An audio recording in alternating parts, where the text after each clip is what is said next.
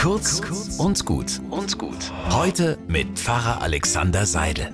Es ist soweit, das Pfingstwochenende ist da. Das Fest, bei dem ja die Mehrheit der Bevölkerung gar nicht so genau weiß, worum es geht. Klar, die Pfingststory ist nicht besonders anschaulich, aber es geht um etwas sehr Menschliches. Denn die Pfingstgeschichte erzählt davon, dass die Jünger von Jesus begonnen haben, etwas aus ihrem Glauben zu machen. Sie haben angefangen, von ihren Glaubensüberzeugungen zu reden, haben sich zusammengetan, um etwas zu verändern und schnell wurden es immer mehr Menschen, die spürten, Glaube, Hoffnung, Liebe, das ist es, was diese Welt braucht. Oft bezeichnen wir Pfingsten als Geburtstag der Kirche, es ist aber viel mehr.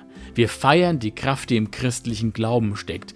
Diese Kraft hat 2000 Jahre lang Kirche am Leben gehalten und 2000 Jahre kirchlicher Fehlentwicklungen und Skandale haben es auch nicht geschafft, diese Kraft verschwinden zu lassen.